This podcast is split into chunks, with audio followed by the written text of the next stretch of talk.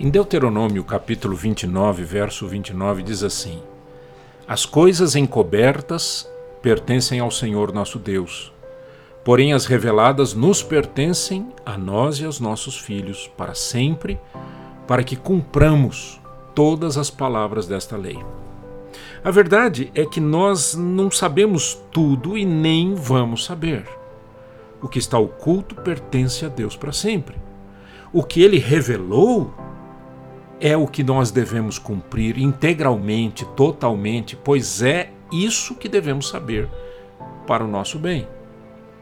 Nós conhecemos em parte, mas devemos viver na totalidade da obediência. O desafio é o de obedecermos ao Senhor de todo o coração e não nos apoiarmos em nosso entendimento ou opinião. A obediência trará bênçãos enormes e eternas. Qual a sua decisão?